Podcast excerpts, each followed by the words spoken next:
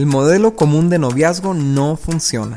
El 90% de las parejas que rompen lo hacen por razones que se hubieran podido prever desde antes del noviazgo. Así que es tiempo de un modelo alternativo de noviazgo con mejores resultados. Nosotros somos Dani y Cintia y este es nuestro podcast Noviazgo Alternativo.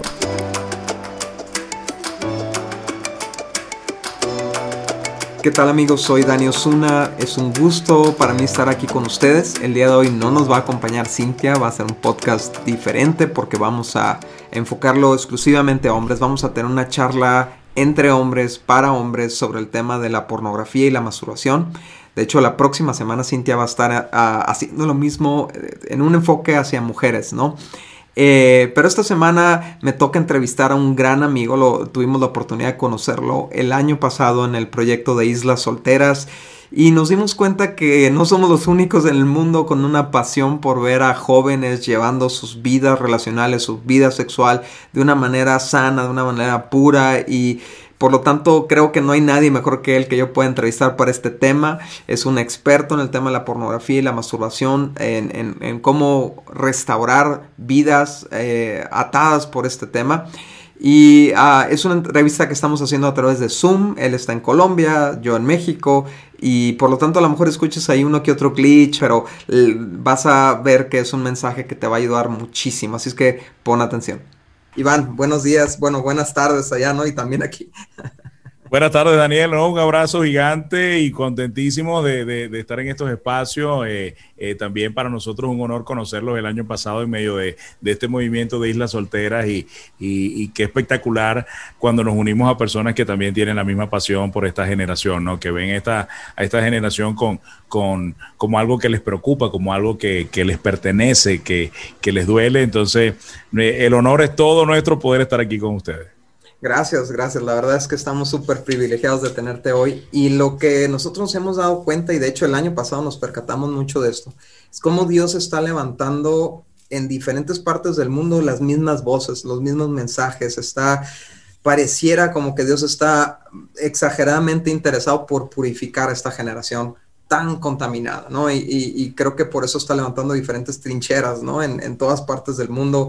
Me, encanta cómo coincide mucho lo que hace Itiel Arroyo también allá en, Europa, ¿no? Y lo que tú estás haciendo en Sudamérica, el esfuerzo que estamos haciendo nosotros en México, etcétera, etcétera. Así es que, bueno, sin más eh, introducción, me gustaría entonces empezar con una pregunta muy sencilla. Estamos hablando obviamente sobre el tema de la pornografía. Me gustaría, eh, en tu experiencia, Iván, ¿cómo cae un joven en pornografía? Bueno, yo, una de las cosas que gusta ver es eh, estudios, investigaciones que se hacen sobre el tema, ¿no? Y hay gente de verdad que tiene eh, años estudiando sobre esto. Y primero yo creo que tenemos que ver el contacto y luego cuando te vuelves una persona que tiene, eh, como, como que eres un usuario de pornografía. Entonces, hay un estudio que hizo hace muchos años el doctor George McDowell, donde él decía que el contacto por primera vez con pornografía estaba eh, sobre los nueve años de edad. Es decir, el promedio de que un niño o una niña tenga contacto por primera vez con pornografía que no está buscando son nueve años. Ese estudio lo hizo aproximadamente hace unos diez años. Y la manera como se ha masificado el uso del Internet y el acceso al Internet es probable que haya hecho que esas edades ya hayan descendido. Entonces, eh, yo creo que obviamente eh, la comunidad global que llamamos Internet, una, autopista de información tan acelerada, eh, hace que nuestros niños puedan tener contacto por primera vez con, pornografía desde edades muy tempranas. Lo otro también tiene que ver con intencionalidad. La pornografía es un negocio y uno de los negocios más lucrativos en el mundo.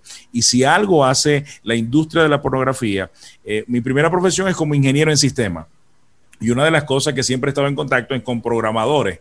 Y en, el, en, el, en, todo el tema de la programación, una de las cosas que, que, escucho hoy en día hoy es cómo enmascaran este, pornografía detrás de cosas que no son pornografía, para buscar eh, sus adeptos o sus, eh, sus, clientes en el futuro desde las nuevas generaciones. Incluso estaba viendo en estos días cómo están haciendo cosas con, con imágenes de, de microsegundos que son imperceptibles este, para cualquier persona, pero tu cerebro sí las, sí las aloja y están hechas con el propósito de comenzar a, adoctrinar en cuanto a la pornografía. Hace muchos años atrás, no sé si te recuerdas de la, la película en español se llama El Club de Pelea.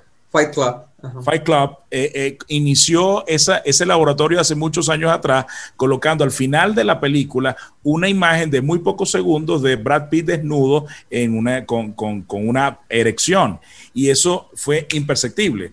Pero luego este, las personas que son curiosas y comenzaron a colocar en slow motion la película, colocaron la escena y eso, eso habla de cómo esto eh, fue un experimento social, pero luego esto se usa para, esto. Ahora, em, estaba viendo eh, estadísticas sobre el consumo de pornografía y cerca del 97% de los hombres eh, em, reconocen haber consumido pornografía. El otro 3% miente. Entonces, cuando tú ves, cuando tú ves esto, eh, estaba viendo un estudio de la Universidad de Toronto eh, sobre pornografía y masturbación. Eh, buscaron en sus facultades a, estudiantes y les, querían buscar gente que nunca hubiera consumido pornografía y gente que hubiera consumido pornografía para hacer una especie de careo. Bueno, queremos ver el comportamiento, la vida, la actitud, este, y no consiguieron ninguna persona en su, en su, en su, que no hubiese consumido pornografía en ninguna de sus facultades. Entonces decidieron fue hacer un estudio sobre los efectos, ya que si todos consumen, bueno, los efectos sobre la, pornografía. Y fue, fue interesante. Entonces, una persona, hoy en día, un niño, tiene todo en su contra y es bombardeado por una cultura hipersexualizada, por una industria de la pornografía que invierte millones en ads y en cuestiones para estar presente y captar su atención. Y a eso adicional, bueno, de este lado de la acera, bueno, ya, ya tenemos que ver las carencias de un joven, las carencias de, un niño, adolescente, joven, eh, eh, eh, en, temas ya de su vida, de, las carencias de hogar, paterna, que comienzan a crear una necesidad realmente de amarse, de buscar algún tipo de, de, de, de, satisfacción. de placer y afecto que te desconecte un poquito de la realidad que estás viviendo. Todo esto es un caldo de cultivo para eh, la adicción en el campo de la pornografía. o sea, quiere decir que, por ejemplo, un, joven está vulnerable, ya todos los jóvenes, ¿no? Desde muy pequeños están vulnerables porque yo, yo, me acuerdo cuando yo empecé a tratar con jóvenes este tema, ¿no? Y decían, es que encontré la pornografía de mi papá, ¿no? Eh, en, en un cajón, en un closet, debajo del colchón. Después era, encontré en la computadora de mi papá, ¿no? Pero ahora, ahora está en el teléfono del papá. Eh, o el teléfono del hermano, y son dispositivos que rolan por la casa eh, sin control y ah, al hijo chiquito ahí para que se entretenga y se calle, le dan el teléfono y quién sabe qué cosa le pueda salir en lo que está viendo, ¿no? Entonces, eh, están, hay, una, hay una sobreexposición, como mencionas, y por el otro lado hay un sobreaislamiento de los niños desde pequeños que los lleva a buscar una conexión emocional con algo, ¿no? Total. Y, esto empieza a ser imágenes y, entonces mencionaste algo que también se me hace muy interesante, Iván, de cómo, cómo quizás nunca empieza con pornografía dura, siempre son ganchos, siempre son anzuelos, es como un resbaladero, ¿no? Este, cuando te vas acercando hacia la orillita del resbaladero y tú tienes el control, tú tienes el control y de repente te resbalas, ¿no? Y te vas hasta abajo y llegas al suelo y, y esto es lo que pasa con la pornografía, ¿no? Que los los jovencitos y jovencitas en su inexperiencia eh, no detectan esos anzuelos, no detectan los ganchos y simplemente siguen el, hilito y se empiezan a resbalar y ya no pueden detenerse hasta que llegan a lo, a lo, a lo más duro, ¿no? Y otra cosa que mencionaste que me gustaría como enfatizar es el tema este de todo el mundo lo hace, ¿no? Porque esto nos puede llevar a dos cosas. Una, a justificarnos porque todo el mundo lo hace y la otra a pensar que yo soy el único que lo hago, yo soy el único desgraciado, el único infeliz, el único pecador que estoy batallando con esto y, entonces lucho a solas con mi problema porque digo, yo jamás se lo pudiera contar a mi líder porque seguramente él no me entendería, ¿no? Este, o seguramente me juzgaría, no, pues tu líder también probablemente luchó en eso o sigue luchando actualmente en eso, ¿no? Entonces, ¿Qué ha logrado el diablo con esto? Nos ha logrado aislar, que cada quien pelee sus batallas solos, aunque todos estamos peleando con el mismo demonio, ¿no? Entonces, qué importante es esto, qué importante entender, esto les pasa a todos, pero no porque le pase a todos quiere decir que debamos conformarnos con esto, ¿no? Entonces, la siguiente pregunta que yo te haría es, ¿cómo funciona la adicción a la pornografía? Y, creo que esto es muy importante entender el, el mecanismo del que se engancha la pornografía para poder nosotros mismos hacer el diffuse, ¿no? El, desarmar la bomba. Porque si no entendemos cómo funcionan las cosas, pues no podemos eh, romperlas, por así decirlo. ¿no? Total. Pero yo, yo, diría que en el tema, el tema sexual es un tema que, que, toca varias vías, ¿no? Porque eh, como somos espíritu, alma y cuerpo, ¿verdad? Eh, me, me, llama la atención cuando Pablo habla sobre pecados sexuales y los habla contra tu propio cuerpo pecas. O sea, algo que va a afectar tu cuerpo, pero que tiene raíces en el alma, lo que las origina, y posiblemente es un down en tu vida espiritual. O sea, eh, nadie se masturba o, ve pornografía con el Salmo, el Salmo 23 o, pensando En, o pensando en la transfiguración de Jesús. Nadie, nadie piensa en eso. Entonces, yo, yo siempre digo que cuando tu espiritualidad baja, tu moral baja con ella cuando tu espiritualidad sube, tu moral en consecuencia sube con ella. Entonces, normalmente, eh, eh, cuando tú te dejas llevar por lo almático y, tu cuerpo, es porque no estás quizás en tu mejor momento espiritual. Entonces, lo, sexual parece mentira, pero puede tocar cada una de estas áreas, una de las pocas cosas que puede tocar ahora. Ahora, vamos al cuerpo. ¿Verdad? Porque en el cuerpo suceden cosas que son fisiológicas, porque la adicción se aloja en el cuerpo, lo que hace que una persona sea una persona recurrente en esto. Y el cuerpo comienza a ser demandante. Eh, hay hormonas que, tienen un comportamiento sexual, pero no todas se comportan de la misma manera. Por ejemplo, la oxitocina, que es la famosa hormona del amor, del abrazo o de la, de la cercanía, es lo que hace que una persona sea empática con otra y crear el vínculo afectivo, ¿verdad? Chévere. Pero en el caso de la pornografía y la masturbación no existe la oxitocina porque no estás empatizando con otra persona. Es, es, algo en el imaginario. Entonces, la hormona que actúa allí es la dopamina. Y la dopamina, que es una, una de las hormonas naturales que producen bienestar, y placer, se asocian más que todo a placer y bienestar, eh, puede ser algo que, genera una, una, montaña rusa de emociones y, sentimientos. Pero el problema es que la dopamina, eh, por ejemplo, la oxitocina tiene memoria. Esto es algo importante. Por ejemplo, cuando una persona tiene sexo con otra persona, la oxitocina graba la memoria, olores, fragancias, eh, sensaciones, momentos, canciones, lo graba. Por eso una persona termina esa relación y cuando tiene otra, si escucha eh, eh, un olor, una cuestión, de una vez la, la, oxitocina es lo que hace que asocia ese momento. Pero la dopamina no tiene memoria. La dopamina, lo, más bien una de las cosas de las que carece es esto de, de, si es correcto o incorrecto. O sea, la dopamina, eh, de hecho, la manera como se llama la dopamina en, el, en, el, en la jerga de, de, la medicina es la hormona de dame más. Yo no sé si esto te está matando, solo quiero más de esto. Yo no sé si esto te está haciendo daño, solo quiero más de esto. Y la dopamina, obviamente, la vas a ver presente en personas que son adictas a sustancias ilícitas, que son adictos a la comida, que son adictos a, la sexualidad, en, pornografía, masturbación, etcétera, etcétera. La dopamina está presente. Es decir, lo que yo hago cuando consumo pornografía y uso la masturbación es dopaminización. O sea, yo lo que hago es dopaminizarme, porque la sensación de la dopamina en mi cuerpo trae una, un bienestar y un placer momentáneo, increíble en mis emociones, pero es momentáneo. Y aquí hay una cosa. La dopamina sabe cuánta dopamina usó para la experiencia que tuviste. Por lo tanto, en la próxima experiencia va a querer más, porque ya no es suficiente la cuota de dopamina que segregó, porque el órgano sexual, y una de las cosas que tenemos que entender, el mayor órgano sexual no está entre nuestras piernas, sino está aquí arriba. La dopamina se segrega y todas las hormonas sexuales se segregan desde nuestro cerebro. Y es nuestro cerebro diciendo más de eso.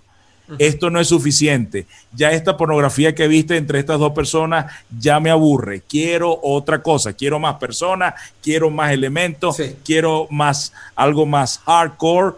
Y ahí es cuando comienza la persona a, hacerse adicto, pero su cuerpo mismo está eh, eh, asociado a la adicción. Te está asociando por un proceso de dopaminización. Sí, de hecho yo le, yo le llamaría la dopamina como la hormona de la recompensa, ¿no? También. Eh, tenemos que entender que las hormonas son diseñadas por Dios, o sea, es parte de nuestro diseño. Él nos hizo así, pero son diseñados para un propósito, ¿no? Entonces, cuando nosotros hacemos lo bueno, lo correcto, también recibimos una descarga de dopamina. O sea, ayudar a una viejita a cruzar la calle te va a hacer sentir bien. Porque tu cuerpo está soltando dopamina, hiciste lo correcto, ¿no? Tener relaciones sexuales con tu esposa o tu esposo si eres mujer también te va a hacer sentir bien porque Dios lo diseñó para eso, son recompensas por hacer lo correcto. El problema es que como dices, son amorales, es, la, dopamina es amoral, no distingue entre lo bueno y lo malo. Y nosotros podemos hacerle un hack a la dopamina y obtenerla sin esfuerzo. Exacto. O sea, la dopamina fue diseñada para hacer una recompensa al esfuerzo de hacer lo correcto. Pero lo que vemos con la pornografía es que es un shortcut, es un atajo para obtener la recompensa sin esfuerzo. Aún los hombres casados, que esperemos que, que nos escuchen algunos, que están escapando a la pornografía porque no quieren dedicarle el tiempo a su esposa para conquistarla, para romancearla, para llevarla a cenar, para tratarla bien. Ah, pues súper fácil. Con un botonazo ya estoy obteniendo el chat de la recompensa sin esforzarme, ¿no es cierto? Así Entonces es. Es, importantísimo esto que mencionas, Iván, porque al entender eso podemos entender también cómo usar correctamente o recibir correctamente estas hormonas de tal forma que no nos dé la malilla tan duro, pues, ¿no? Total. Porque al final de cuentas eso es lo que hace la dopamina. Pide más, dame más, dame, dame, dame, Pide dame. Más. Ajá, pero si yo le estoy dando dopamina de la manera correcta a mi cerebro, entonces voy a romper, voy a ayudar a romper la dependencia con la pornografía. De hecho, este estudio de la Universidad de Toronto hizo algo interesante, ¿no? Tomó a las personas y eh, comenzó a identificar quiénes eran adictos a la pornografía y a la masturbación, porque comenzaron a hacer ensayos, estudios, hacer encuestas entre las personas y se dieron cuenta en base a las horas de consumo de pornografía, no, ya esta es una persona adicta y el cuerpo de psicología de la universidad entró y les hizo una propuesta Resulta ser que evaluaron su vida como, como personas ya clasificadas como adictos a la pornografía y eran asociales, eran personas que habían perdido el contacto con el mundo, de hecho se, casi ni salían de su, de su eh, cuarto en el, en el campus, o sea, habían perdido todo, todo y eran personas con muy bajos niveles de esperanza, muy bajos niveles de compromiso, muy bajos niveles, eh, en algunos incluso les diagnosticaron depresión, etcétera, etcétera. la universidad les hizo una propuesta. Vamos a cortar la pornografía por un mes y queremos evaluar su vida con un mes sin nada de pornografía. Estas personas recuperaron amistades, recuperaron la esperanza. De hecho, comenzaron a medir los niveles de, de, incluso de, de, ánimo de las personas, solamente con haber dejado, como tú decías, con sustituir cuál era la fuente eh, de donde iban a obtener la recompensa para esa dopamina. Y esas personas, luego de este proceso, no regresaron a la pornografía porque comenzaron a, recuperar incluso la esperanza de la vida, que es uno de los términos que usó la Universidad de Toronto. La gente recuperó la esperanza por la vida solamente con cortar el consumo y decidir de qué fuente iban entonces a, a recibir la recompensa que su cuerpo, como tú lo has dicho, que la dopamina ofrece. Eso es increíble, Iván, porque la verdad es que los jóvenes que nos escriben y nos mandan mensajes están desesperados por la miseria en la que se encuentran, la miseria espiritual, la miseria emocional, la miseria, o sea, sienten, yo creo que cualquier joven cristiano sabe que tiene propósito, pero ve sus días, sus horas, sus minutos de, derramarse entre sus manos, ¿no? Delante de una pantalla, delante de la pornografía, atados a la masturbación y saben que sus, que sus vidas están siendo desperdiciadas, ¿no? Y, quieren romper con esto, ¿no? Eh, Ah, esto es muy interesante. Ah, eh, y ahorita tú mencionaste algo eh, que, que, tiene que ver con mi siguiente pregunta, que es cómo afecta sus vidas. Porque a lo mejor nos está escuchando jóvenes que dicen, pues, ¿qué tiene malo? O sea, todos lo hacemos, es, es una cosa de hombres, muchas veces así se asocia, ¿no? Es, es, es, eh, los, los, es cosa que hacen los hombres, ¿qué tiene malo? No le hago daño a nadie, no le afecto a nadie. pero tú mencionaste una, un problema de, en nuestras relaciones. ¿De qué otra manera le, le afecta el consumo? La pornografía a un joven? Bueno, según todos los estudios que se ven, eh, que, han, eh, han hablado de esto, obviamente hay uno de los problemas mm, que, se, que se ven, es un problema de autoestima. De hecho, eh, se han visto como, como ciertas características o patrones de las personas que consumen pornografía. Y muchas de las personas tienen problemas de rechazo, eh, problemas para conectar con otras personas, problemas de autoestima. Eh, eh, de hecho, hay otras personas que usan la masturbación para autocastigarse, como, como así me voy a quedar, no me voy a conectar con más nadie. Entonces, es una manera como de autocastigarme, tú te vas a quedar así. Entonces, lo, lo que tendríamos que ver ahí también es, sexo es algo que es normal y está bien, tus hormonas si funcionan, están bien, si sientes deseos por una persona, es normal y está bien. Hasta ahí está todo bien. La cuestión es cómo administramos lo que sentimos, cómo administramos eh, eh, eh, las hormonas, el, deseo, cómo administramos eso, porque me es lícito sentirlo, pero el uso de ellos es donde yo debo, donde yo debo trabajar. Lo otro que yo veo también importante aquí que debemos destacar es cuál es el verdadero problema. Ese uno. Y número dos, ¿quién dijo que era malo? Porque cuando yo veo quién es el que dice que esto está mal, entonces es donde yo comienzo a darle el rumbo a mi vida. O sea, ¿quién dijo que la masturbación está mal? ¿Quién dijo que la ver pornografía está mal? Adiós. El resto de la, de la cultura dicen que está bien, no, no hay problema, go. De hecho, la propuesta o la voz de, de la sexualidad, de la cultura es explora, déjate llevar, si te hace sentir bien, es bueno. Pero cuando yo voy a las escrituras y voy a lo que Dios habla, parece que Dios es el único que está gritando hoy en día, no es bueno. Y no es bueno porque no fue para lo que yo creé la sexualidad. Entonces, me preguntan, Iván, ¿y, cómo sé yo que a Dios no le agrada este tema? ¿Cómo sé yo que a Dios no le agrada ni la masturbación ni la pornografía? Y yo, yo siempre respondo, cuando tú ves durante las escrituras la opinión de Dios, no, no lo que yo interpreto, no, la opinión de Dios en las escrituras con respecto a la sexualidad, siempre aparece en cuatro contextos. Es donde siempre lo he visto. Primero, nunca es contigo mismo. Nunca que la sexualidad es expresada como, como es la voluntad de Dios en las escrituras, nunca es de una persona hacia sí mismo. O sea, nunca es para amarme o auto darme placer. Nunca es así. Es con otra persona del sexo opuesto y en una relación de compromiso a largo plazo llamada matrimonio. Nunca es conmigo, es con otra persona del sexo opuesto en una relación de compromiso a largo plazo.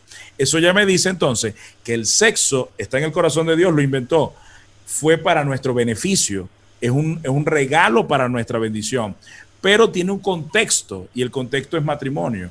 Fuera de eso, lo que yo quiera hacer con eso y, lo, y como yo lo quiera justificar delante de Dios no está bien y no me va a traer beneficio, sino consecuencias. Hay consecuencias psicológicas, hay consecuencias emocionales, hay consecuencias en el cuerpo, hay consecuencias espirituales. bueno, una, hay... Una de las cosas que de repente pierde de vista un joven, y es lo que tratamos, a lo mejor los que estamos más viejitos como nosotros, ¿no? Eh, de, traerles a la mente es, no, no solo pienses en el aquí y el ahora, no solamente pienses en lo que sientes en este momento, en lo que necesitas en este momento, piensa cómo las repercusiones que va a traer a tu vida a corto, mediano y largo plazo, ¿no? Y una de las repercusiones que tiene es, es que todo, como, es, como dice la Biblia, eso es un pecado que se queda en tu cuerpo, dice. Entonces es algo que, te va a acompañar y te va a seguir al matrimonio. Sabemos que la pornografía puede residir en la mente hasta 20 años, una imagen pornográfica, ¿no? Porque queda sellada con dopamina precisamente, ¿no? Total. Entonces se queda impregnada en nuestra mente y eso va a traer contaminación a tu relación sexual matrimonial, va a traer culpa, vas a querer usar a tu esposa como viste a esas mujeres en las escenas, ella la vas a hacer sentir como una prostituta, o sea, no solamente es lo que te pasa a ti, que sí, sí, efectivamente, o sea, te, te daña tu sexualidad, tu, tu performance, por así decirlo, estás completamente enfocado en tener placer, tú terminas rapidísimo, o sea, te hace un pésimo amante. Total. Y, y, y, quien piensa que la pornografía le va a enseñar a ser buen amante es todo lo contrario, ¿no? Mira, si tú vuelves la pornografía, el, tu mentor, tu coach de sexualidad, vas a distorsionar todo lo que es la sexualidad porque no te vas a casar con una actriz pornográfica. Porque lo que, normalmente sucede en la pornografía, que por cierto, tenemos, siempre lo hemos dicho, ¿no? La pornografía son actores, ¿no? Y hay incluso algunos documentales en Netflix de ex actores porno, donde hablan de ciertas verdades por ejemplo, no estaba sintiendo placer en esta escena, me estaba más bien sintiendo un desgarre, pero como me pagan miles de dólares por esto, tengo que eh, gemir como si estoy sintiendo placer, pero no estoy sintiendo placer. Ok, esto es una actriz que le pagan miles de dólares o un actor que le pagan miles de dólares para esto, pero no te vas a casar con una persona que le paga para tener sexo. Te casas con una persona que no es un mueble, que tiene alma, que siente, que percibe y que no puedes usar, tienes que amar entonces, eh, esto es otra cosa, Iván, pero yo tengo que ver pornografía porque ¿cómo sé lo que yo voy a hacer cuando nosotros nos casemos? Y yo, brother, yo te aseguro que lo, va, lo vas a saber. Oye, es increíble, Iván, ese, ese punto. Yo les digo, o sea, es literalmente hay como un mapa, este, hay, o sea, en nuestro mismo cuerpo, ¿no? Está, está la zona pública y, es igualita, es así como, aquí conecta esto con esto. Con esto ¿Qué crees? ¿Que es, nariz? como que, que, piensa? ¿Que no lo va es, es, digo, es como los legos, es muy sencillo, ¿no? No hay, mucha forma. Eso empalma perfectamente. y lo otro, lo otro que siempre le digo a la gente, deja de pensar que la pornografía es la que te va a enseñar. Cuando quien, ¿tú sabes quién te va a enseñar de sexualidad? Tu pareja. Wow, eso es porque, porque tú, o sea, los mejores amantes se construyen en el tiempo. Los mejores amantes no empiezan el día uno montando el circo de Soleil y todas las piruetas que van a hacer. No, es a medida que nos vamos amando, conociendo, comunicando, que yo me vuelvo. Es más, yo creo que un amante es una persona que se va perfeccionando en el arte de amar a su pareja. Entonces, eh, la persona que te va a enseñar a hacer el amor es tu pareja. Y con esa es la persona con la que tienes que ser exitoso. Y la pornografía no te va a enseñar, no te va a enseñar eso. La pregunta... Déjame, déjame, disculpa, déjame, es que es demasiado bueno eso y va a romper con muchas mentiras que, que oigo a jóvenes y a jovencitas, ¿no? O sea, que inclusive dice, para yo ser buen amante en mi matrimonio, tengo que tener relaciones sexuales antes. O sea, ya sea con la misma persona para checar compatibilidad o lo que sea, o con otras personas para no llegar como un tonto al matrimonio. Esto es un error.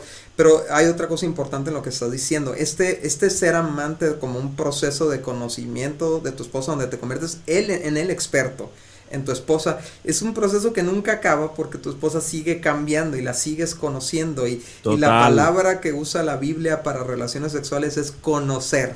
Exacto. Come on. O sea, más claro imposible. Entonces, esto es muy buen punto. Ahora sí me decías, disculpa que te interrumpa. No, no, no. Básicamente, eh, o sea, la cuestión es, ¿qué expectativas tienes y dónde crees que te llevará la pornografía? Porque, porque incluso puedes consumir toda la pornografía que tú quieras, pero cuando vas a practicar el hecho con tu esposa, a la final vas a hacer el amor como ella lo quiere. Y lo más seguro es que no se parezca nada de lo que tú has visto. Ahora, ¿puede convertirnos la pornografía en personas pervertidas? Yo creo que sí. Porque si yo dejo que la voz sobre sexualidad, eh, eh, esto, esto va a sonar un poco raro, pero ¿cómo dejamos que el mentor sobre sexualidad sea algo que no creó la sexualidad y que oscurece la sexualidad? De hecho, si usted va a la Biblia, aparece sexualidad. Usted va a cantar de los cantar y vas a ver, bueno, no sé por qué quién arrancó ese libro de la Biblia de mi hijo, no sé, pero hay un pasaje donde descriptivamente Salomón describe desde los pies hasta la cabeza a su esposa. El pasaje siguiente, de la cabeza a los pies. O sea, ese hombre recorre arriba y abajo a su esposa. Es de Dios la sexualidad. Gózate con la mujer de tu juventud. Dice que sus pechos te satisfagan por siempre. Sí, sí la, Biblia no se cohibe en ese tema. No para nada. Es, es un tema, pero lo que te enseña las escrituras es darle valor a la persona a la que estás amando. Que, que, la persona al terminar la relación se siente amado, valorado, querido, eh, se siente con dignidad. La pornografía no deja a nadie con dignidad. La pornografía usa personas, le roba la dignidad, nos deshumaniza, nos hace, nos hace solamente ser personas eh, hormonales, pero no personas donde las emociones y sentimientos, y es una de las cosas que hoy en día nos vamos a escuchar mucho, que la sexualidad es una transacción. ¿Para qué? el, corazón no se involucra, el corazón no, ¿qué? ¿Cómo impides tú que se hagan expectativas en el corazón? ¿Cómo impides tú que... Que, que, que, la oxitocina haga la, conexión. Haga, haga su conexión. ¿Cómo impides eso? Entonces, por eso digo, la pornografía, por eso vas a ver que son actores, porque eh, ellos no, no lo, que le importa es el dinero, no le importa tu vida sexual, no le importa tu, la manera como tú desarrollas relaciones, no le importa si lo que te están vendiendo está lastimando tu autoestima. Entonces la pregunta es, ¿dónde tú crees que te va a llevar la, pornografía? Qué buenísima pregunta y, y, es tan necesario que eso venga a la mente en el momento en que quieren consumir, pero digamos que ya nos ya convencimos a esos chavos que entraron por, la, por el morbo del tema pero también están estos otros chavos que dicen, yo entiendo que la pornografía está mal y tengo años queriendo salir de esto, ¿cómo le hago? Eh, ¿Cuál sería la respuesta, Iván? ¿Qué le recomendarías? Bueno, yo, hay una ruta, obviamente, de cosas que podemos aconsejar, pero yo quisiera ir primero con una. ¿Cuál es el verdadero problema que tengo que solucionar? ¿Cuál es? O sea, porque yo, puedo enseñarte cosas que tienen que ver con tus acciones sea, deja de hacer esto, deja de hacer lo otro, y eso está bien, y hay cosas que te puedo enseñar. Pero si yo no soluciono tu corazón, vas a ser una persona que va a caer recurrentemente, que un mes vas a estar sano y luego seis meses de caída en espiral y luego te levantas una semana y sientes otra vez que, que Dios te ama y luego un año otra vez de pérdida. Entonces, ¿cuál es el verdadero problema? ¿Dónde está el meollo del asunto? El por qué soy recurrente en este pecado. Mucha gente señala la lujuria como el problema. Y para mí la lujuria no es más que el motivador, pero no el problema de raíz. Para, mí, Iván Pirela, mm, el problema real detrás del consumo de pornografía, de masturbación, de incluso sexo prematrimonial, es soledad. Soledad es el verdadero problema que tenemos nosotros que, hacer. ¿Por qué te estás amando a ti mismo? ¿Qué es, lo que, ¿Qué es lo que estás comunicando? Que alguien no te ama que de quien esperas que te ame no te está amando. Wow. Entonces lo haces por ti mismo. Y ahora no voy a permitir, y te aíslas y te acostumbras a amarte a ti mismo y no te involucras en ninguna relación. Y por eso la gente comienza a, a, a, ser asociales, porque no, yo no voy a esperar, no voy a poner mi esperanza en que alguien lo haga porque no lo van a hacer, lo resuelvo por mí, yo me comienzo a amar. Y el problema es que la sexualidad no fue hecha para eso porque no va a resolver. Mira, puedes ver toda la pornografía, masturbarte todo lo que quieras y te seguirás sintiendo solo. Es un vacío sin fondo. Cuando se trata de ti, no hay fondo. De hecho, la, esta Universidad de Toronto dijo que uno de los sentimientos más comunes es sentimiento de soledad. Es el más recurrente en todas las personas. Y tú estás solo, recurres a la pornografía y luego te vas a dejar la pornografía en la misma orilla donde te agarró, en la misma orilla de la soledad. Solo que ahora eres preso de momentos de shots de momentáneo para que son como aspirinas para un cáncer. Es, o sea, ahí es donde entra la palabra dopamina, o sea, te estás dopando, te estás drogando para atenuar tu soledad, para atenuar... Estoy aquietando mi soledad, eso la estoy durmiendo, pero no la estoy solucionando. Ahí van, entonces, ¿qué es soledad? Es ausencia de novio. O sea, si yo me consigo un novio y una novia, entonces ya dejo de ser adicto a la pornografía. No, te puedes casar si quieres e igual sentirte solo. Soledad no, tiene, no es ausencia de esposo o de novio, es ausencia de Dios. Wow. Soledad es importante eso, Iván, porque gente, gente piensa, sí, lo que necesito es un novio, ¿no? Una novia. Y vas con ella y el control que no tuviste en lo individual solamente lo terminas contaminando y sigues con tu adicción O hay gente que piensa cuando me case se va a acabar mi problema de pornografía, se va a acabar mi problema de masturbación. No, se casan y sigue. Porque en realidad es cuando, cuando aprendes a estar solo con Dios y sentirte acompañado, es cuando puedes llegar a esa libertad, ¿no? Total, total. Porque cuando ya tú tienes plenitud, veamos esto. La pornografía es un remedio barato para la soledad, pero no soluciona la soledad. Lo que Jesús ofrece es la cura para siempre de la soledad. Jesús, Juan 6:35, por ejemplo, dice, si tú comes de mí, en palabras más mercadotécnicas, si tú consumes de mí, no volverás a tener hambre. ¿Cómo que no volverás a tener hambre? ¿De qué estás hablando? O sea, es una dieta, sí, o sea, es como la dieta keto, si yo, si yo creo en ti Jesús, nunca más como.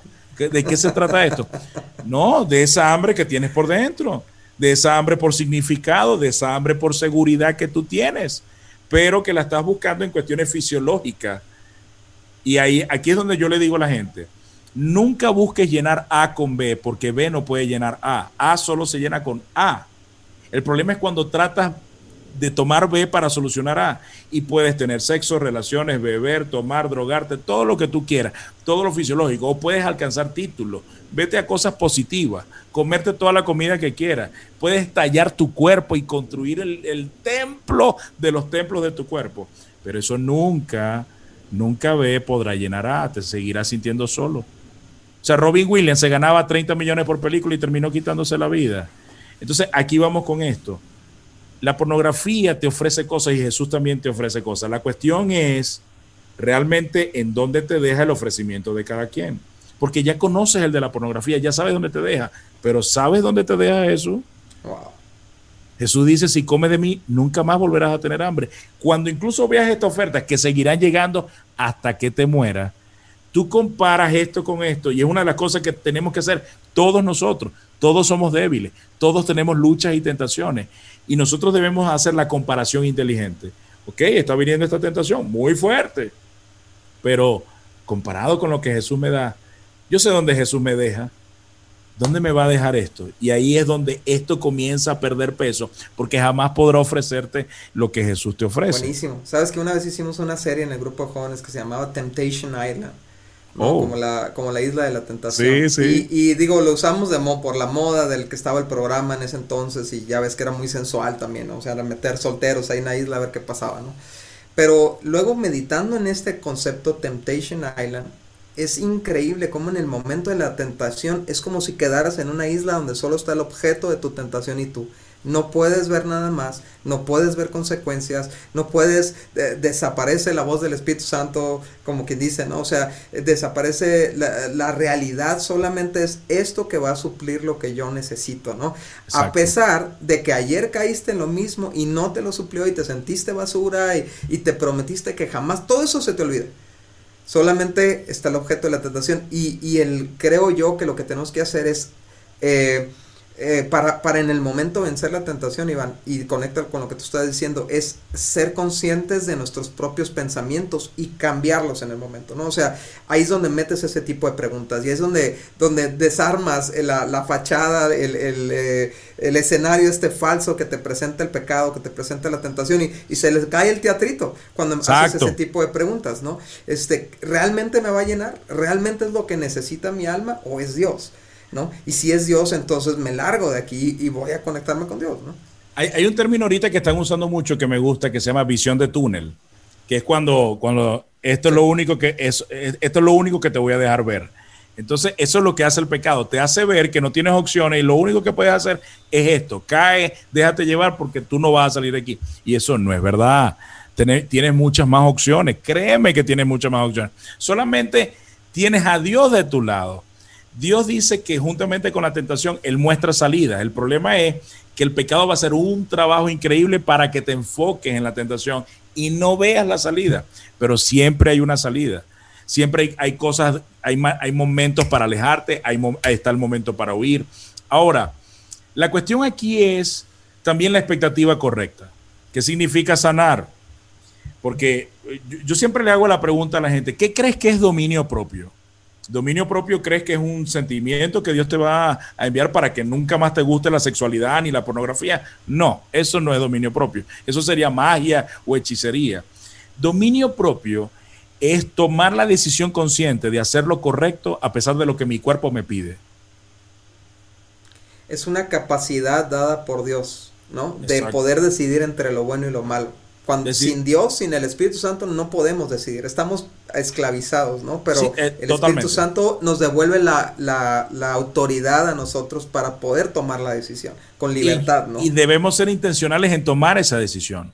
Exacto. En, en, en, en, mira, ¿sabes qué? Yo elijo siempre lo correcto. O sea, aquí, aquí viene otra pregunta. La soledad te hace vivir para ti. Porque tienes que buscar en el placer todas las carencias que tiene. Pero cuando tú estás lleno en Dios, comienzas a vivir para Él. Entonces, cuando tú vives para Dios, es mucho más fácil hacer estas comparaciones que estamos haciendo. Cuando tú vives para Dios y tienes conciencia de que no te pertenece a ti, sino que le pertenece a Él, entonces, como dice, por ejemplo, 1 Corintios, glorifiquen pues a Dios con sus cuerpos versículos antes, porque no les pertenecen, porque ustedes han sido comprados por precio, entonces glorifiquen a Dios. Entonces yo tengo una conciencia, claro, yo estoy lleno, quien me llena me compró, quien me, quien me llena le pertenezco, y no, yo no voy a hacer esto. Yo, yo aunque, aunque las tentaciones vengan, yo no. Entonces, aquí es donde está la diferencia. Cuando Dios nos llena, cuando permitimos que Dios nos llene, porque no es una incapacidad de Él, es una falta de confianza de nosotros que nos llene o no, cuando permitimos, mira Dios, yo necesito que me llene, yo necesito comer de ti, como dice tu palabra, para no tener más esta hambre, para no, no hacer más caso a esta hambre.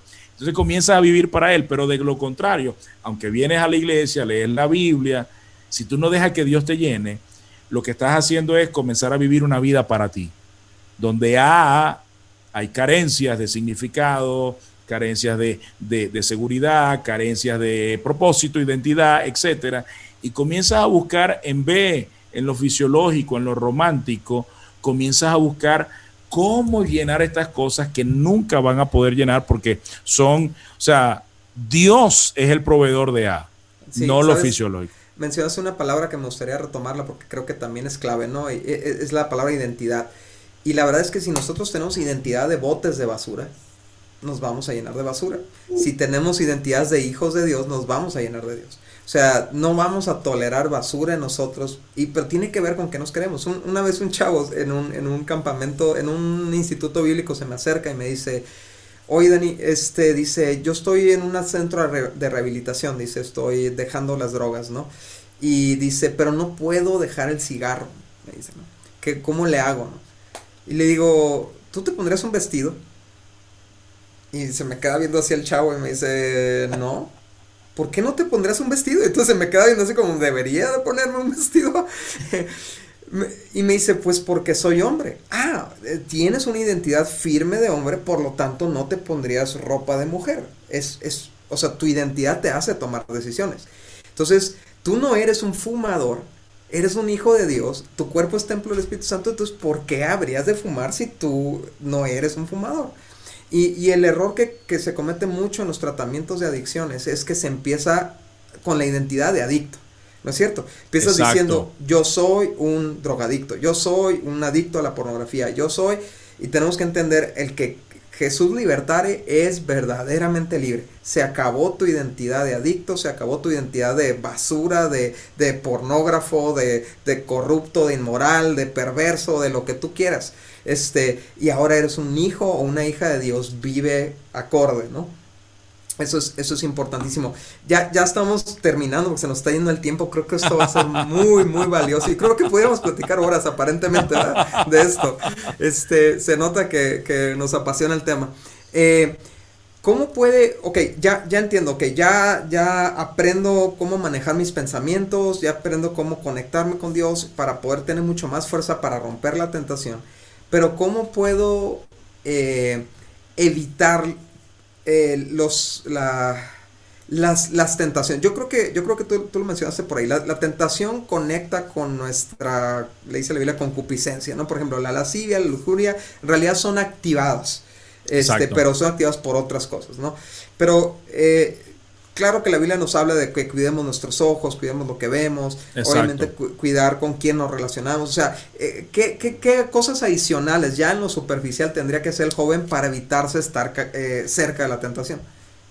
Bueno, una de las cosas que yo creo que, que, que y, y tenemos que ver por razones también que estaba viendo por allí, por las cuales un hombre consume pornografía, por ejemplo, para mostrar su masculinidad hay muchas personas que ven pornografía y se masturban para probarse a sí mismos que son hombres.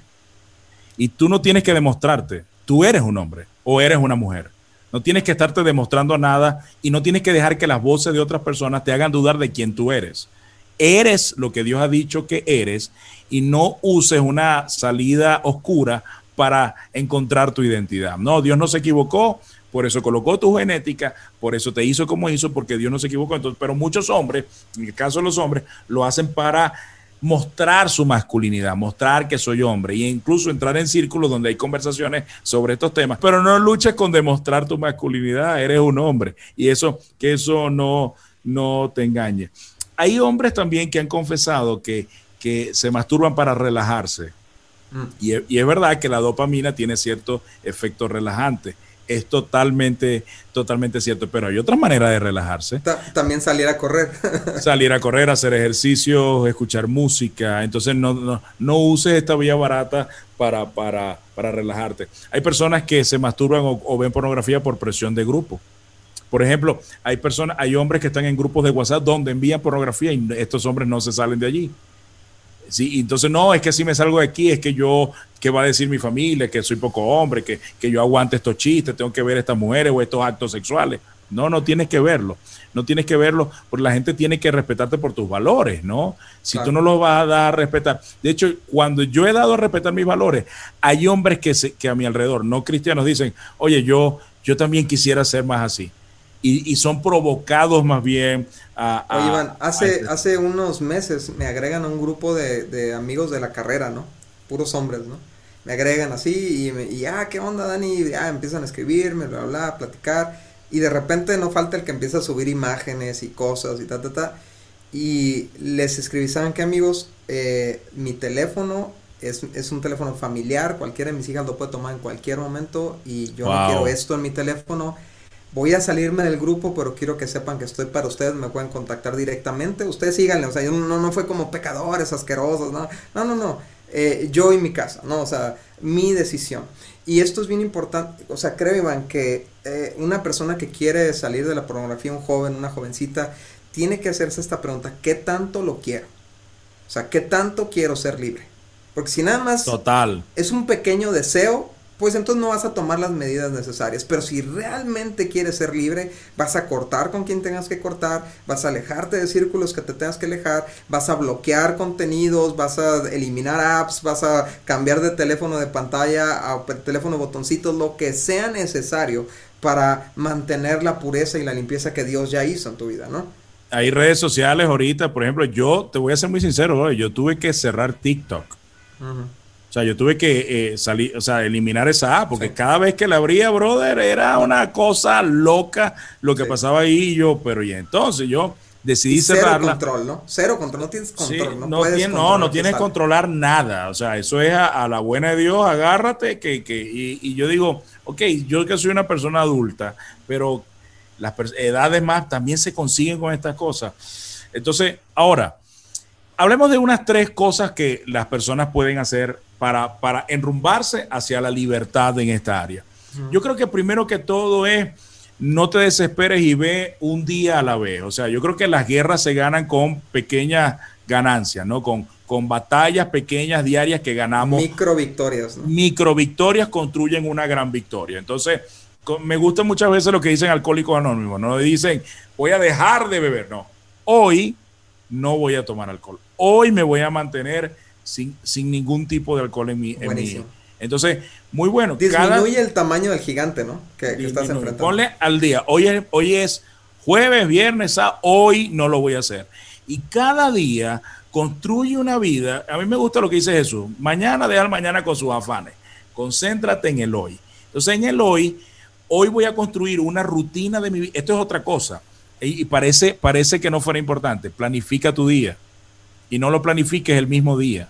Planifícalo el, el, día anterior. La, la, ociosidad es la madre de los vicios, ¿no? Si te encuentras espacios que no estás haciendo nada, hay muchas probabilidades de que caigas ahí es donde vas a caer, porque eh, exactamente. Entonces, pero si tú planificas tu día, bueno, en, mi, este día, ¿cómo se ve? ¿Cómo se ve el día de mañana? Ah, voy a hacer rutina de ejercicio, voy a leer algo, voy a, esto es otra cosa.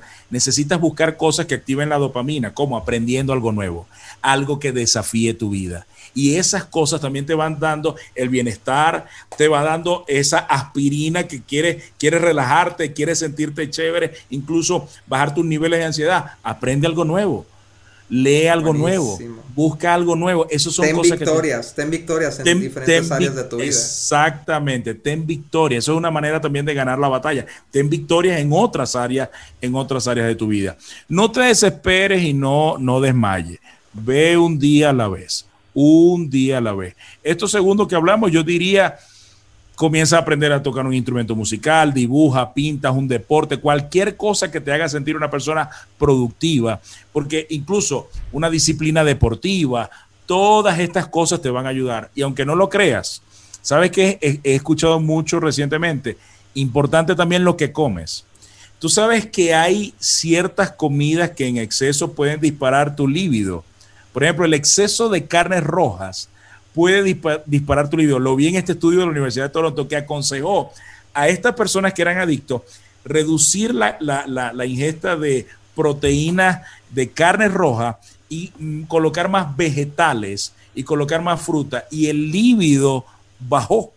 Interesante, me, pareció, bajó a los niveles normales porque comenzaron a estudiar la testosterona y estaba en unos niveles, pero que generaban... Está llena, de hormonas la, carne. La carne. Mm. Y, pero los niveles de, de, hormonales en los que estaban estaban fuera del, rango normal y por eso los, los, niveles de ansiedad y ese exceso también produce este, problemas también de depresión. Entonces, comenzaron a comer mejor y su cuerpo dejó de pedirle todas las cosas que pedían, comenzó a tener menos ansiedad, se volvieron más sociales y comenzaron a, llenar su alma, su cuerpo con cosas totalmente distintas y no lo tenían que ser adicto. Entonces, esto incluso hasta lo que come es muy importante.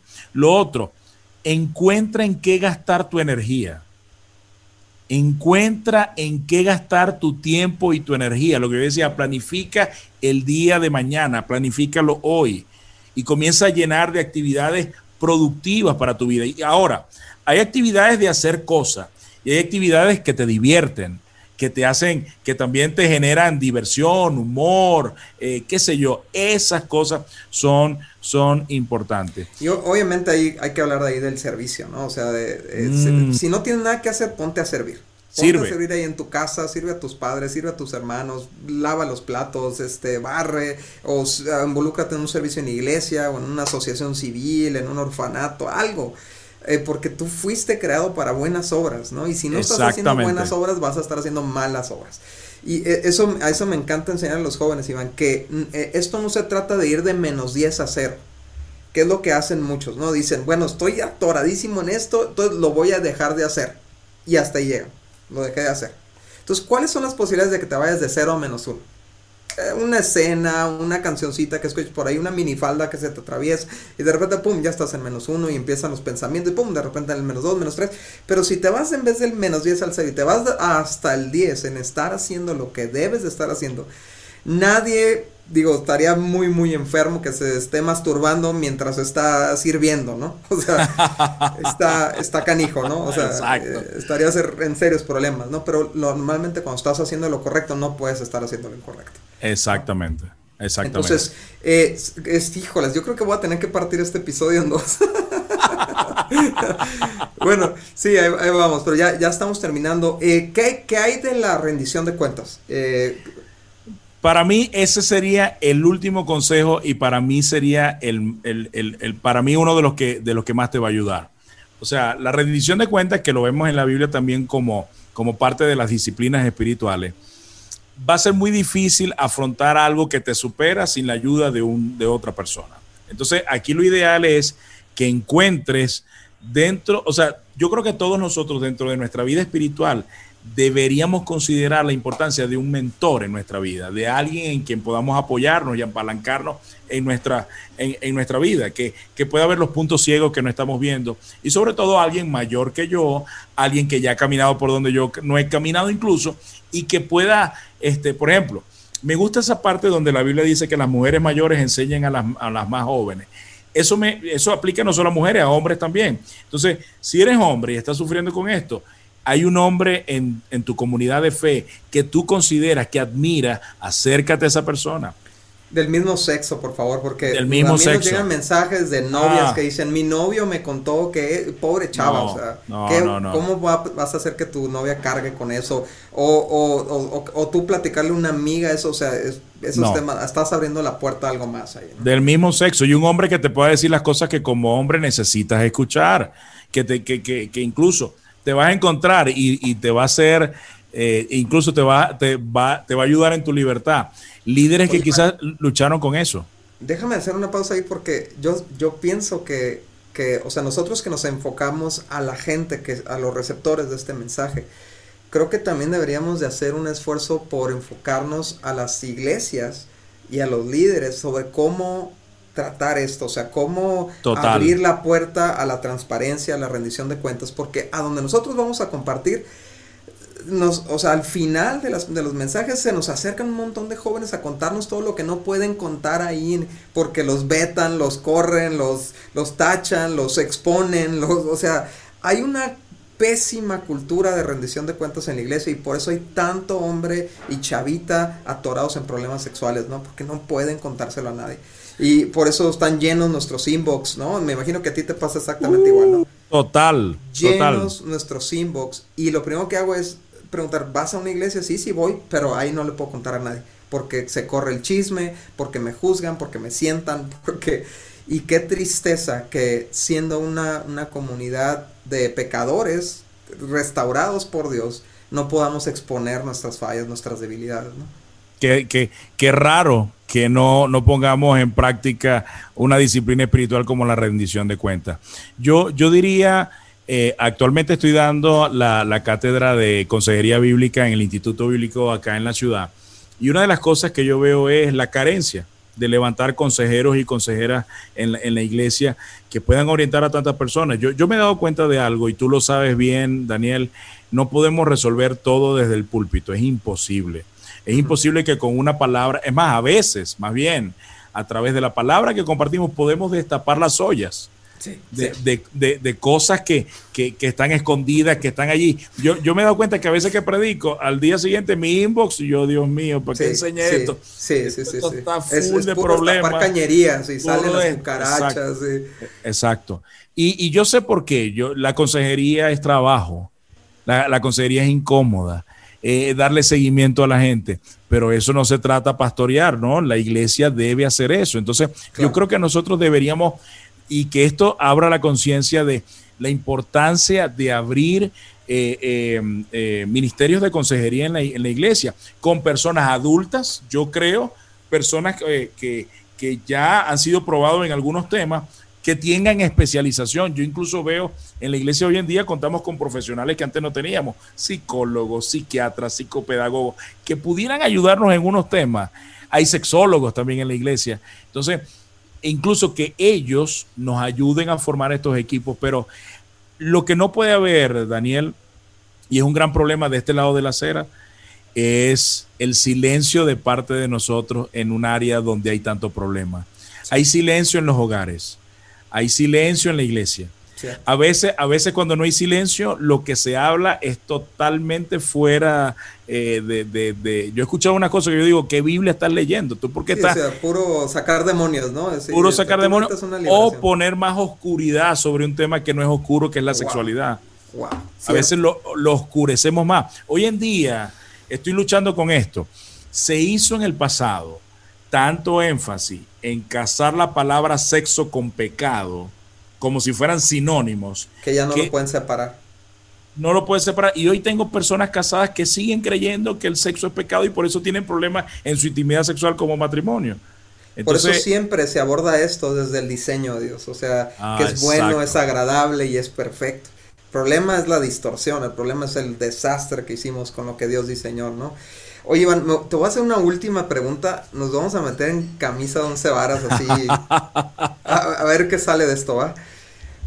¿Qué papel juega la mujer en esto? O sea, eh, las chavas que nos están escuchando. O sea, yo sé que ahorita el, creo que el porcentaje de consumo de pornografía en mujeres es como del 50%, o sea, no es tan fuerte como el de hombres, 50 hasta el 70%. Eh, yo sé que a lo mejor no, va a tener tanto y, muchas de las cosas que menciono les van a servir, pero ¿qué puede hacer una mujer para no ser una piedra de tropiezo para sus amigos? O sea, yo ahorita veo inclusive, o sea, reels, cosas así, de repente salen en Instagram de chavas cristianas poniendo versículos mientras hacen bailes sensuales. O sea, quiero pensar que es ignorancia. Quiero pensar que no es malicia. Yo también. Pero vamos hablándole a esa, a esa ignorancia de, de repente que puede haber de una mujer que no sabe cómo funciona la mente de un hombre, ¿no? O sea, ¿qué le diríamos? o sea, ¿cómo le diríamos? Haznos el paro, por favor. O sea, no le eches más leña al fuego. Ayúdame. Ayúdame. ¿Cómo, o sea, ¿qué, ¿qué, específicamente tú le recomendarías a las chavas en este tema? Bueno, yo diría que las expresiones artísticas de bailes y todo eso, eso no hay nada, no hay nada de malo en eso siempre y cuando no tenga connotaciones sensuales. Porque en el momento, o sea, eh, para el hombre sexo no es cualquier cosa, es su necesidad número uno.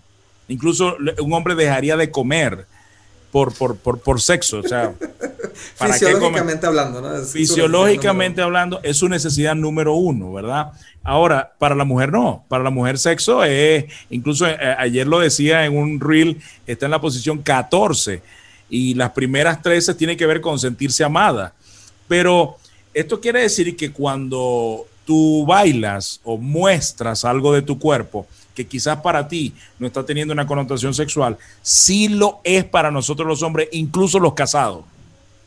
Para mí que estoy casado, cuando yo veo una mujer expuesta de manera sensual, yo estoy viendo un cuerpo, estoy viendo la anatomía y a mi cerebro, créeme que eso le atrae.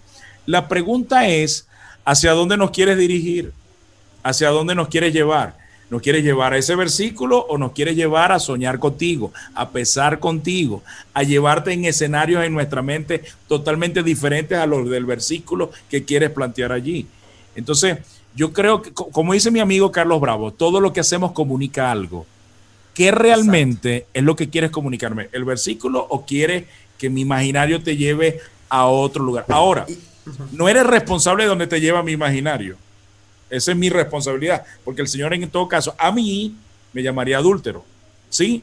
Pero ¿qué pasa cuando intencionalmente tú sabes que lo que está haciendo me está llevando a llevarte a escenarios totalmente diferentes a los del versículo bíblico. Es allí donde tienes que, cuidarte. Sí, y, digo, y sacando esto, digo, para que no vayan a pensar que nada más estamos hablando de este tipo de, escenas, ¿no? Es, también tu comportamiento, es también tu actitud, es también tu, la forma en la que te vistes, o sea, eh, ya hablando en, la vida real, pues por así decirlo, en, los, en el grupo de jóvenes o en la calle. Bueno, es que al revés también ocurre. Yo he visto chicos en las redes sociales sin camisa y así. Es cierto, es cierto y ponen abajo, ¿de dónde vendrá mi socorro? Mi socorro viene de... Oye, ¿sabes qué le digo yo a los chavos? Nomás acuérdate que quienes son atraídos visualmente son los hombres. Oh. Y no, así se les abren los ojos. este... Pero, eh, o sea, e, es, esa responsabilidad. Y ahorita estamos en una, digo, el tema este, el feminismo, que dices, mi cuerpo, yo puedo hacer lo que se me pegue la gana, el pervertido eres tú, el enfermo eres tú. Pero la verdad es que es, es bien difícil para un hombre controlar sus pensamientos, controlar sus ojos, controlar su mirada. Así nos hizo Dios. Yo no sé, yo no sé por qué nos hizo así, pero así nos hizo, ¿no? Y, y, y sí es bien importante que como mujeres sepan que es una lucha tremenda, difícil, noventa y tantos por ciento de los hombres luchan con esto o sea, ayúdenos, por favor. O sea, sé consciente. Si tú en tu casa estás sola ahí en tu cuarto y quieres andar en las pijamitas cortitas, súper bien, pero no, no delante de tus amigos. O sea, y tampoco le envíes a tu novio fotos tuyas, aunque es algo privado, porque lo que tu novio, por más que ame a Dios, va a ver con esa foto, va a ver otra cosa. Exacto. Exacto. Entonces, si quieres ayudar a tu novio, no alimentes su debilidad. Uy, yo creo que aquí le vamos a tener que parar, Iván, porque no sé allá, pero aquí ya hace hambre. Mi necesidad número dos. Me too. Iván, ¿cómo disfruté este tiempo? Aprendí muchísimo y estoy seguro que los que nos escucharon también. Muchas gracias por dedicarle este tiempo a, noviazgo alternativo. creemos en enseñarles a los jóvenes una forma alternativa de vivir y creo que nos diste claves buenísimas. Nos vemos pronto. Gracias, Iván. Hasta luego. Hasta luego. Muchas gracias por haber escuchado nuestro podcast. Para nosotros es muy importante escuchar tus comentarios y dudas. Te invitamos a conectarte a través de nuestro Facebook e Instagram Guía de Noviazgo Alternativo o nuestra página vivoalternativo.com. Si el tema de hoy fue de ayuda para ti, compártelo con todos tus amigos. Hasta la próxima.